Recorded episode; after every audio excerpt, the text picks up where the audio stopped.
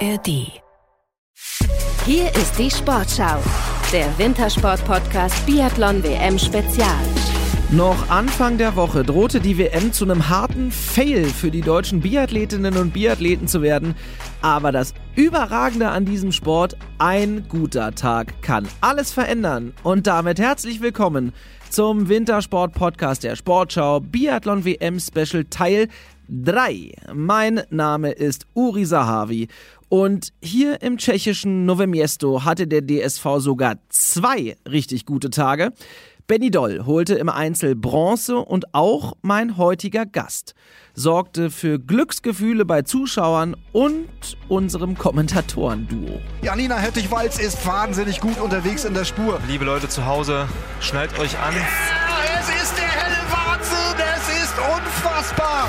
Ein ganz herzliches Willkommen, liebe Zuschauer, zum 15-Kilometer-Wettbewerb der Frauen. Überhaupt kein Wind heute am Skistand. Janina startet hier ziemlich stark. Hervorragend, hast einen richtig geilen Ski. Genauso weitermachen. Ha? Unfassbar, wie gut sie heute drauf. Brillant in der Konkurrenz, Janina Hettich-Walz, die nach dem zweiten Schießen nochmal zur Erinnerung, wenn sie jetzt erst dazukommen sollten, immer noch auf Rang 2 liegt. Fantastische Vorstellung, einmal mehr von Janina Hettich-Walz, dreimal geschossen, alles getroffen, 15 im Schwarzen, atemberaubend. Volle jawohl. Warum nicht nach den Sternen greifen? Warum nicht sogar nach höherem streben? Also jetzt wird's spannend. Ähm, liebe Leute zu Hause, schnallt euch an. Ja, es ist der helle Wahnsinn, es ist unfassbar. Nach dem vierten Schießen, zweite, nur 6,7 Sekunden hinter Lisa Vitozzi. Und jetzt läuft Janina Hettich-Walz so gut, so schnell, dass sie hier sogar Silber gewinnen kann. Es muss reichen gegen Julia Simon.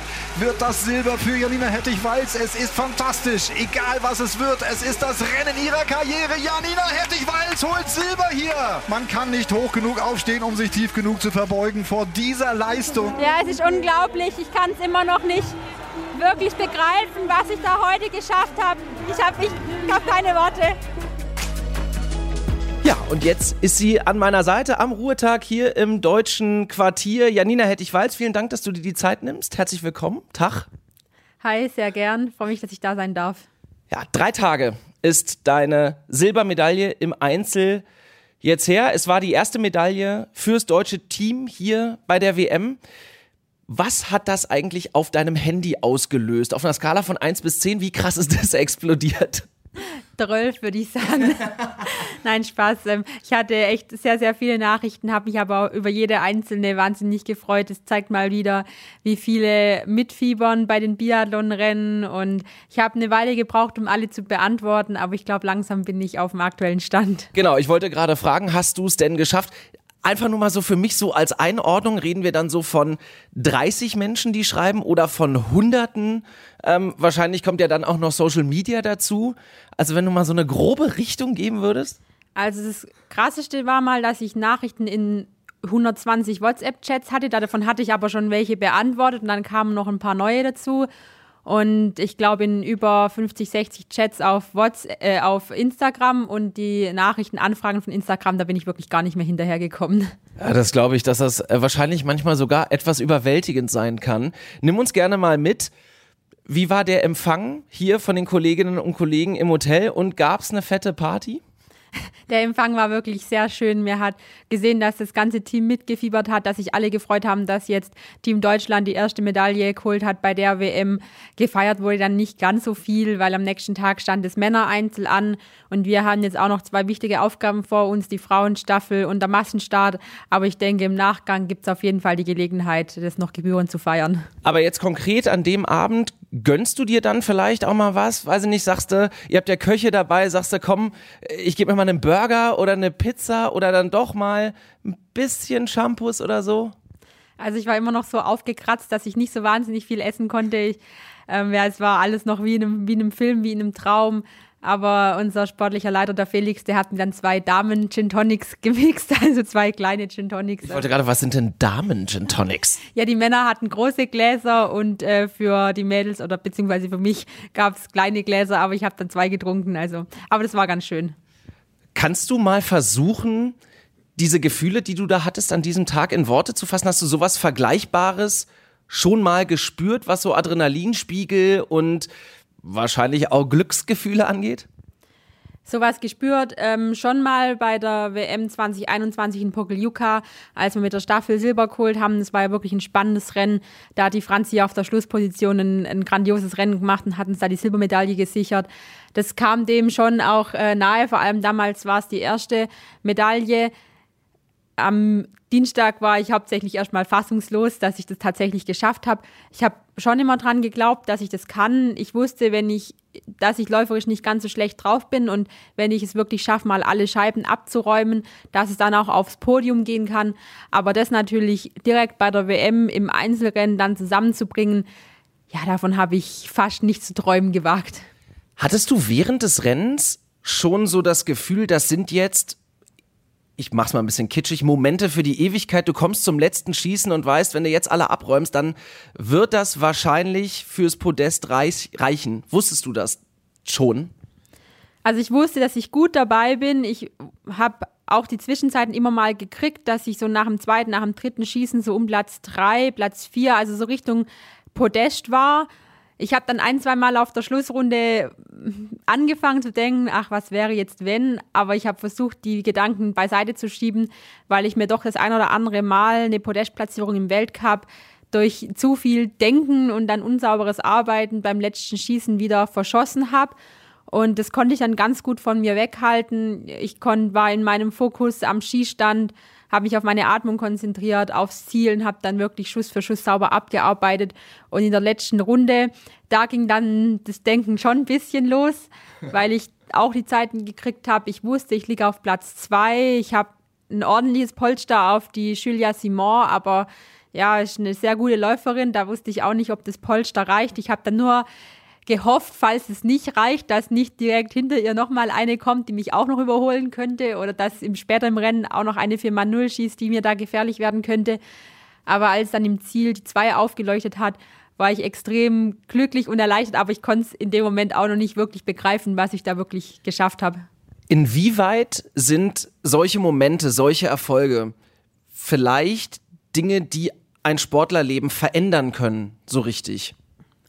Ich glaube schon, ich fühle es zwar noch nicht so ganz, ich finde es immer noch unbegreiflich, aber jetzt ein Vize-Weltmeistertitel in einem Einzelrennen bei einer Weltmeisterschaft ist schon irgendwie was Krasses, weil wenn ich so andere Sportler sehe, die Vize-Weltmeister werden, denke ich, boah, Wahnsinn, die sind Vize-Weltmeister, wie krass ist das denn? Aber bei mir selber, ich weiß nicht, ich bin immer noch die gleiche, die ich am Dienstagmorgen war, die ich am Montag war, nur dass ich jetzt eben die Silbermedaille habe. Klar, ich merke, dass das Interesse gerade relativ groß ist an der Medaille, dass auch viele Anfragen kommen, dass alle so ein bisschen was wissen wollen. Klar, es also ehrt mich ja auch, finde ich auch wahnsinnig schön. Ähm, ich brauche aber, glaube immer noch eine Weile, bis ich das wirklich realisiert habe, weil so im Nachgang kam, kam dann schon mal alles, ja, so Dinge, die äh, jetzt Folge dieser Medaille sind, wo man mal drüber nachdenkt. Ähm, und je mehr je mehr man sich das äh, in Erinnerung ruft, desto krasser wird eigentlich die ganze Geschichte. Hast du jemanden, der dir dabei hilft, das alles zu sortieren? Also ähm, Steffi Böhler macht ja hier viel äh, die Presseanfragen und so, aber möglicherweise eben auch von Sponsoren oder sonst was. Also hast du jemanden, der dir da so ein bisschen den Rücken frei hält, weil du ja selber sagtest, diese WM ist ja noch überhaupt nicht vorbei. Also es geht ja auch sportlich noch weiter. Klar, die äh, Steffi oder generell das ganze Media-Team macht hier einen super Job. Also die kommen dann mit Anfragen immer gesammelt auf uns zu und schauen auch, dass das für uns, dass, dass wir das möglich machen, aber für uns Sportler mit so wenig wie möglich Aufwand, weil klar, es sind zwar wettkampffreie Tage jetzt äh, aktuell für mich, aber trainieren muss man ja trotzdem und sich wieder auf das nächste Rennen vorzubereiten und ähm, die Sponsoren waren tatsächlich aktuell noch recht ruhig. Ich denke, das kommt dann erst so nach der WM. Aber zu Hause habe ich natürlich auch meine Familie, meine Freunde, die mir da helfen. Du hast einen, wie ich finde, sensationellen Instagram-Post abgesetzt. In deiner Story hast du eine Collage gemacht von zwei Fotos. Ein Foto war von vor 27 Jahren, wenn ich mich nicht irre, und ein Foto vom Zieleinlauf. Jetzt beim Einzel jeweils hattest du deine Augen, ich würde mal sagen, aufgerissen, etwas ungläubig aufgerissen. Vielleicht, wie kam es dazu? Wo kam dieses Foto bitte her? Also das Foto hat mir meine Mutter dann tatsächlich geschickt, aber parallel hat mein Mann mir auch schon gesagt, beim Zielanlauf hast du geschaut wie auf wie auf den Babyfotos, weil ich habe auf allen meinen Babyfotos oder auf 80 Prozent meiner Babyfotos, wo ich vielleicht nicht gerade schlaf, diesen Gesichtsausdruck mit den weit aufgerissenen Augen, so ganz leicht schielend. Also das eine Auge steht ein bisschen nach innen, um das mal genauer zu analysieren. Und ich war dann beim Interview und da habe ich nochmal die Zeitlupe vom Zieleinlauf gesehen. Und da habe ich mir schon gedacht, oh verdammt, ich schaue genau wie als ich als Baby immer geschaut habe. Und dann eben hat mir Mama das Bild geschickt und das fand ich dann irgendwie so lustig, dass ich dachte, das muss ich jetzt in meiner Insta-Story teilen. Also ich habe es wirklich sehr gefeiert und fand es wahnsinnig lustig. Die Kolleginnen und Kollegen des ZDF haben es in, äh, in ihrer Sendung sogar auch aufgegriffen im Fernsehen. Hast du dir das Rennen im Real Life nochmal angeschaut? Die ARD hat das ja übertragen. Ähm, sitzt man dann abends noch da und sagt, ey, ich will mal hören, was die Kollegen äh, Hark und äh, Lesser da so kommentiert haben oder ich will mir das nochmal zurückholen? Ja, ich habe es mir tatsächlich am Abend dann danach nochmal angeschaut, weil mich das schon auch interessiert hat, wie kam es denn jetzt dazu, wie waren die anderen oder auch wie waren meine eigenen Schießen und ja, das sind Momente für die Ewigkeit. Also ich glaube, mein Zieleinlauf habe ich dann noch ein, zwei Mal wieder zurückgespult und mir nochmal angeschaut. ja. Zu Recht. Ja, man weiß ja auch nicht, ähm, wie oft man das tatsächlich erreicht. Klar habe ich noch weitere Ziele in meiner Karriere, aber eine WM-Einzelmedaille war eins meiner großen Karriereziele, wo man sich aber nie sicher sein kann, ob man das tatsächlich erreichen wird. Und jetzt habe ich das geschafft, ich sage mal bei einer WM, wo ich nicht mal unbedingt damit gerechnet habe, weil Novemesto war bisher nie so mein Pflaster, sondern ähm, ich weiß, dass ich in Lenzerheide ganz gut bin, dass mir auch Antolz ganz gut liegt. Von daher so Richtung Einzelmedaille ging da bei mir eher der Fokus auf die nächsten beiden Jahre. Vielleicht war das jetzt auch mein Vorteil, dass ich ohne große Erwartungen oder ich habe mir selber tatsächlich nicht so einen großen Druck gemacht, weil ich dachte, ja, Novemesto, schauen wir mal, wie es läuft. War bisher noch nicht so mein Ort, aber mal schauen, mit einer, mit einem guten Schießen und einer ordentlichen Laufzeit kann auch was gehen. Und es war dann ja tatsächlich der Fall. Aber ja, ich habe mir tatsächlich das Rennen nochmal angeschaut und äh, ich habe mich auch sehr über die Kommentare von Erik und von Willi gefreut. Ich glaube, das ist auch was, das kann man sich dann mal angucken, wenn es einem vielleicht mal nicht so gut geht, draußen das Wetter nicht so dolle ist und man irgendwie keinen Bock hat zu trainieren oder so, ist das sicherlich so eine Motivationsspritze. Ähm, ich will mit dir übrigens gleich auch noch über deinen Weg zu dieser Medaille sprechen. Ähm, der war ja ähm, auch in den letzten Jahren so ein bisschen Achterbahn ähnlich. Ähm, aber vorher, ich war am Montag auch hier bei euch im Hotel und habe mit Vanessa Vogt den Podcast aufgezeichnet. Am Montag war es noch so, der DSV hatte noch keine einzige Medaille. Es wurde übers Material diskutiert. Äh, da kam Vanessa gerade aus der großen Sitzung, wo alle irgendwie zusammen saßen. Wie habt ihr es nach einer wirklich komplizierten, schwierigen und auch enttäuschenden ersten Woche es geschafft, euch im Team nicht zu zerfleischen, sondern eher enger zusammenzurücken und zusammenarbeiten. Ich finde das wirklich bemerkenswert. Ich glaube, wir haben alle versucht, uns auf unsere Stärken zu berufen, dass keiner dem anderen irgendwie Vorwürfe macht, weil ja, ihr habt zu schlecht geschossen, die Ski waren nicht gut, sondern dass wir uns einen Ruck gegeben haben und gesagt haben, erste Woche vorbei, das war jetzt, lief nicht optimal, keine Frage, aber es stehen noch Rennen an es gab, man hat auch bei anderen Nationen gesehen, die hatten dann von einem Tag auf den anderen deutlich, bess deutlich besseres Material. Mhm. Warum soll das nicht bei uns der Fall sein? Ich persönlich habe versucht, das Materialthema, klar, ich habe ich hab so gut wie möglich Feedback gegeben, aber habe dann auch wieder versucht, das Thema von mir fernzuhalten, weil es was ist, was ich nur bedingt beeinflussen kann, weil ich kenne mich einfach zu wenig aus. Ich kann meine Ski testen, ähm, ich vertraue aber da auch den Technikern, dass sie den äh, besten Ski für mich auswählen, aber was die auf den Ski drauf machen, ich habe überhaupt keine Ahnung. Also wenn die da anfangen mit Strukturen und verschiedenen Wachsen und das ist so hochkomplex, also das ist halt auch wirklich extrem schwierig und bei den Verhältnissen hier ist halt noch mal schwieriger da auch ähm, wirklich was Gutes zu finden, weil es ist, es ist dreckig, es ist relativ langsam, dann sind die Schneearten auch manchmal so ein bisschen unterschiedlich. Aber wir haben uns alle auf unsere Stärken berufen und manchmal kann man sich gar nicht so genau erklären, wie dann von einem auf den anderen Tag man den Schalter umlegen kann.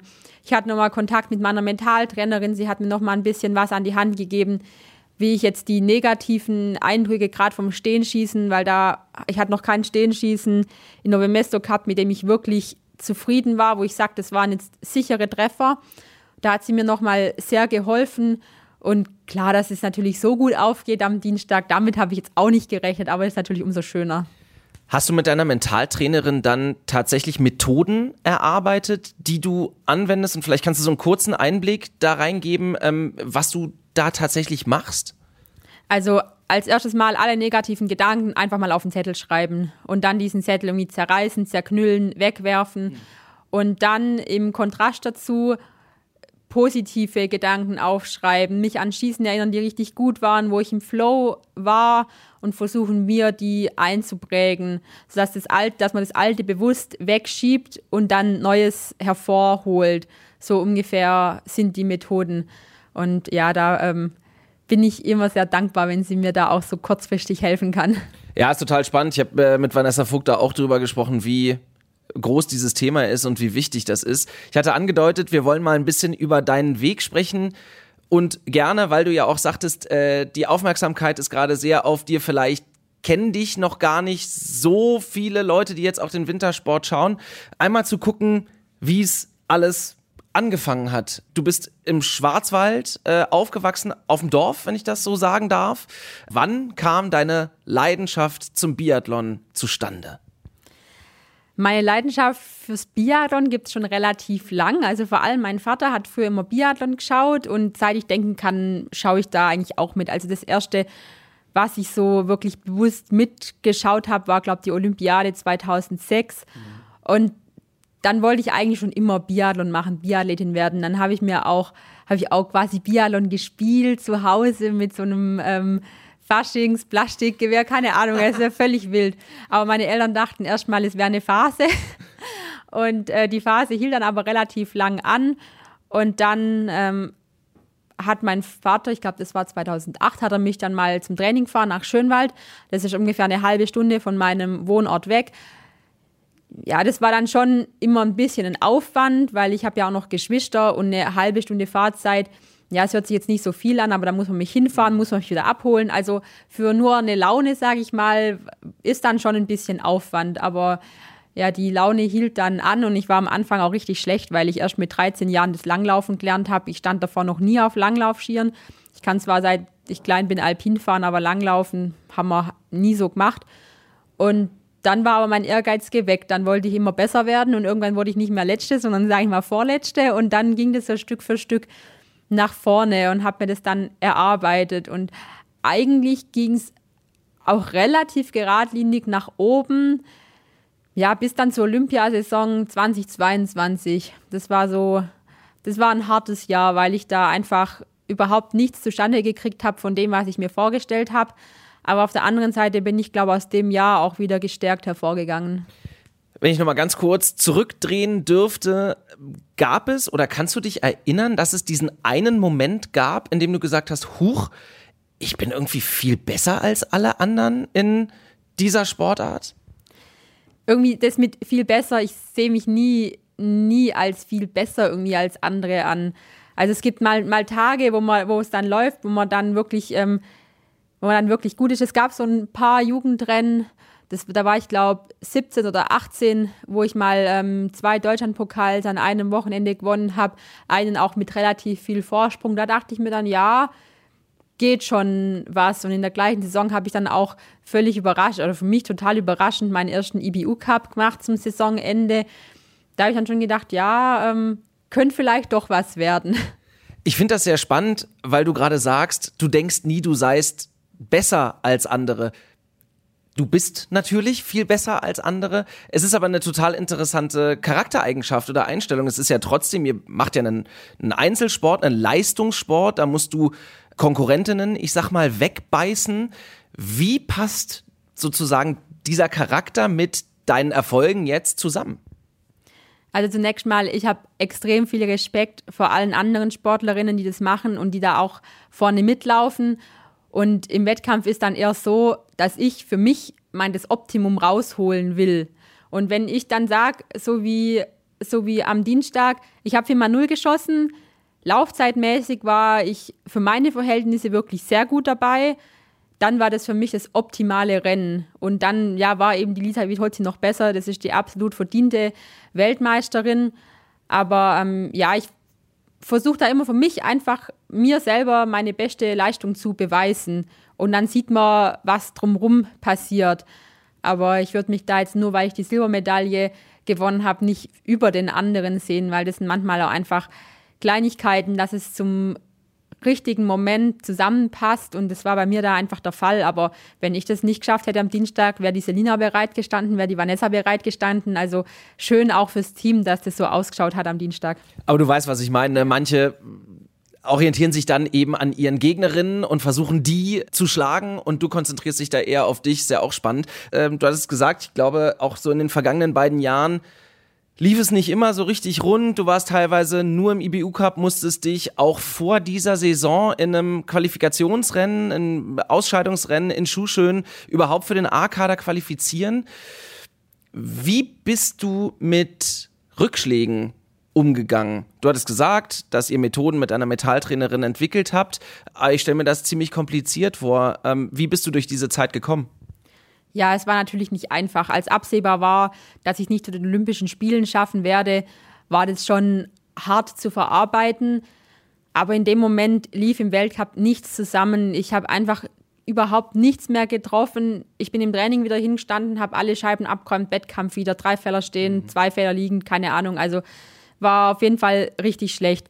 Und dann war das damals in IBU Cup zurückzukommen fast wie eine Erleichterung, weil dann auch ein bisschen dieser auch dieser mediale Druck oder den Druck, den ich mir selber gemacht habe, da war, da war viel weniger los. Da wurde ich auch richtig gut aufgenommen. Das war dann, das war irgendwie, wie gesagt, fast eine Erleichterung, da wieder hinzukommen. Und dann kam ich in IBU Cup, habe 4x0 geschossen und habe dann gleich das Rennen gewonnen und hatte dann auch eine schö wirklich schöne Europameisterschaft am Aber, wo ich einige Medaillen holen konnte. Und klar, das war dann, das war dann zwar in Anführungsstrichen die zweite Liga, aber ich habe mir selber trotzdem bewiesen, es geht doch. Mit so einer Leistung kann ich auch im Weltcup vorne mit dabei sein. Wenn ich für mal null schieße, dann bin ich auch im Weltcup vorne, aber ich habe es halt im Weltcup nicht rübergebracht. Und so habe ich dann aber auch nie den Glauben dran verloren, dass ich es doch schaffen könnte. Und habe versucht, mich dann da wieder herauszuarbeiten. Es ist interessant, wie ähnlich die Aussagen zum Teil bei Biathletinnen und Biathleten sind. Benny Doll hat nach seinem Bronze jetzt im Einzel ganz ähnliche Sachen gesagt, hat gesagt, ich habe im Training alles abgeräumt und im Wettkampf oder auf den Wettkampf konnte ich das nicht übertragen. Klar, die große Frage des Leistungssports ist immer, wie kriegt man das aus dem Training in den Wettkampf? Warum ist da so eine Diskrepanz manchmal drin? Beim Schießen zählen einfach Kleinigkeiten. Und da ist so viel mentale Arbeit mit dabei, weil wir können alle schießen. Aber das dann im richtigen Moment abzurufen, das ist wirklich extrem schwer. Und ja, das sieht man auch immer wieder, dass man es dann im letzten Schießen vergibt. Wenn man im letzten Schießen den letzten oder letzten zwei Schüsse vorbeihaut, dann ist es zu 90, 95 Prozent ähm, Geschichten, die im Kopf passieren, weil wir können einfach alle gut schießen. Aber ja, es ist halt doch nicht einfach und auch viel Präzision ist da gefragt und es ist so schnell ein Fehler passiert, eine Fehlentscheidung innerhalb von einer Millisekunde. Ähm, ich glaube, das macht das Ganze so schwer. Ihr seid also ihr Biathletinnen und Biathleten seid ja größtenteils Einzelsportler. Nichtsdestotrotz hast du nach deiner Medaille gesagt, das ist eine Medaille fürs Team. Wie viel Einzel- und wie viel Mannschaftssportlerin bist du? Klar, wir sind schon Einzelsportler, definitiv. Ich habe mich auch sehr gefreut, dass ich die Medaille geholt habe. Gehört auch dazu, ja. Ja, aber ich habe mir vor dem Rennen gedacht, es wäre jetzt einfach schön, wenn Deutschland eine Medaille holt. Weil es schwebt dann doch so immer dieses Damoklesschwert, ach, wir haben noch keine Medaille und mit jedem Rennen, was vergeht, wo man keine Medaille holt, wird der Druck natürlich größer. Und wie gesagt, morgens habe ich dann gedacht, es wäre einfach schön, wenn Deutschland heute eine Medaille holt. Und das ist natürlich, ich bin, war ein Wahnsinn. Aber dann war dieser große Druck mal ein bisschen weg, dass wir eine, in Anführungsstrichen eine Einzelmedaille holen müssen. Weil das wird ja schon auch irgendwie erwartet. Und das war dann schon auch, ähm, hat mich auch sehr gefreut fürs ganze Team. Und es gibt bei DSV Bier dann auf Instagram auch ein schönes Reel, als ich dann ähm, ins, in den Zielbereich komme und sich alle freuen. Und also das habe ich mir auch schon ein, zwei Mal angeschaut, weil das waren wirklich Gänsehautmomente. Du warst jetzt äh, beim Einzel ähm, von Benny, also bei dessen Erfolg, auch im Stadion. Ich glaube, bei der Single Mixed äh, warst du auch da. Ähm, wie ist es für dich, dann anderen die Daumen zu drücken und äh, zuzuschauen? Ich war, glaube ich, noch nervöser als bei meinem Rennen. Ich stand da am ähm, Berg vorm Skistand mit dem Fips zusammen. Und ja, wir, wir waren dann schon auch jedes Mal nervös, als Benny wieder zum Schießen kam. Und dann beim letzten Schießen mit einem Fehler wusste man noch nicht ganz genau, reicht das jetzt oder reicht es nicht. Da wusste man noch nicht genau, wir uns freuen können. Aber je mehr Zeit dann verging, dann wusste man, okay, das reicht. Und das war dann natürlich auch ein Wahnsinn, weil die Männermannschaft jetzt auch eine Einzelmedaille geholt hat. Und ja, richtig gut fürs Team. Für Benny persönlich freut es mich natürlich auch total und es war dann auch wieder ein sehr, sehr schöner Tag. Heute ist Ruhetag. Wie verbringst du so deine Zeit außerhalb des Biathlonstadions und der Strecken? Also wir haben hier eine ähm, recht schöne Lounge, da können wir Dart spielen, Kicker, wir können Schuhe basteln. Dann haben wir das Rätseln ein bisschen für uns entdeckt und haben so ähm, Exit-Spiele gespielt ja, wir sind auch viel zusammen und genießen auch ein bisschen die Zeit. Ähm, das war die letzten zwei Tage schon deutlich lockerer als jetzt noch nach dem Wochenende. Ähm, später ist jetzt tatsächlich noch Training für uns. Da bereiten wir uns dann auf die Staffel morgen vor. Aber wir sind einfach eine super Mannschaft hier und es macht dann auch wirklich Spaß, die Freizeit dann mit den Kollegen zu verbringen. Brauchst du manchmal dann aber auch ein bisschen Zeit für dich? Also, ihr seid ja im Winter sowieso einfach wahnsinnig viel beieinander. Du verbringst äh, wahrscheinlich mit deinen Teamkolleginnen mehr Zeit als mit deinem Ehemann. Braucht man da manchmal ein bisschen Abstand? Manchmal braucht man schon auch ein bisschen Abstand, vor allem wenn es dann mal nicht so läuft, will man einfach auch mal nichts sehen und nichts hören. Und bei mir war's, äh, war es ganz lustig. Ähm, am Mittwochmorgen, also quasi am Morgen nach meiner Silbermedaille, bin ich erstmal allein in den Wald mit meinem Handy, hatte aber Flugmodus an und habe mir ähm, ein bisschen Musik angehört und bin da, glaube ich, eineinhalb Stunden durch den Wald gelaufen, um erstmal die ganzen Emotionen zu verarbeiten. Dann brauche ich da auch mal kurz einen Moment für mich, aber das hat dann auch sehr gut getan. Ja, die tschechischen Wälder hier bieten sich auch für solche etwas äh, einsamen Spaziergänge an. Äh, was hast du für Musik gehört dann oder welche Musik hörst du dann? ganz unterschiedlich. Ich habe wirklich eine total, totale verrückte Playlist. Also da kommt Deutschrap, da kommt Mallorca Partyschlager, da kommen so äh, 2000er Lieder, die ich als Teenager immer gehört habe. Also wirklich bei mir ein total wilder Mix. Letzte Frage, die ich immer gerne stelle. Wir blicken voraus. Du hast es gesagt, Staffel und Massenstart stehen bei dieser WM noch an. Was nimmst du dir vor? Was wünschst du dir? Natürlich würden wir uns eine Staffelmedaille wünschen. Ich denke, die großen Favoritinnen sind die Französinnen. Aber gerade nach der Leistung im Einzel brauchen wir uns definitiv nicht verstecken. Und ich denke, wenn wir alle unser Zeug machen, dann können wir auf jeden Fall um die Medaillen mitkämpfen. Und auf den Massenstart freue ich mich natürlich auch sehr. Das ist mein erster WM-Massenstart. Und ich denke mal, mit einer Top-10-Platzierung wäre ich sehr zufrieden. Wenn es Richtung Top 6 geht, wäre es natürlich wieder überragend. Vielen, vielen Dank, Janina, und viel Erfolg. Danke, dass du dir die Zeit genommen hast.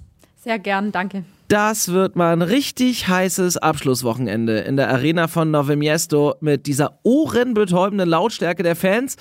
Vielleicht lässt sich ja dann auch ein deutscher Champion feiern. Apropos, ich kann euch noch eine neue Serie in der ARD Mediathek ans Herz legen. School of Champions heißt die. Im Mittelpunkt der achteiligen Coming-of-Age-Serie steht ein Ski-Elite-Internat, in dem junge Talente an ihre Grenzen gehen, um zwischen Erfolgsdruck, Trainingsplan und Erwachsenwerden ihren großen Traum zu verwirklichen.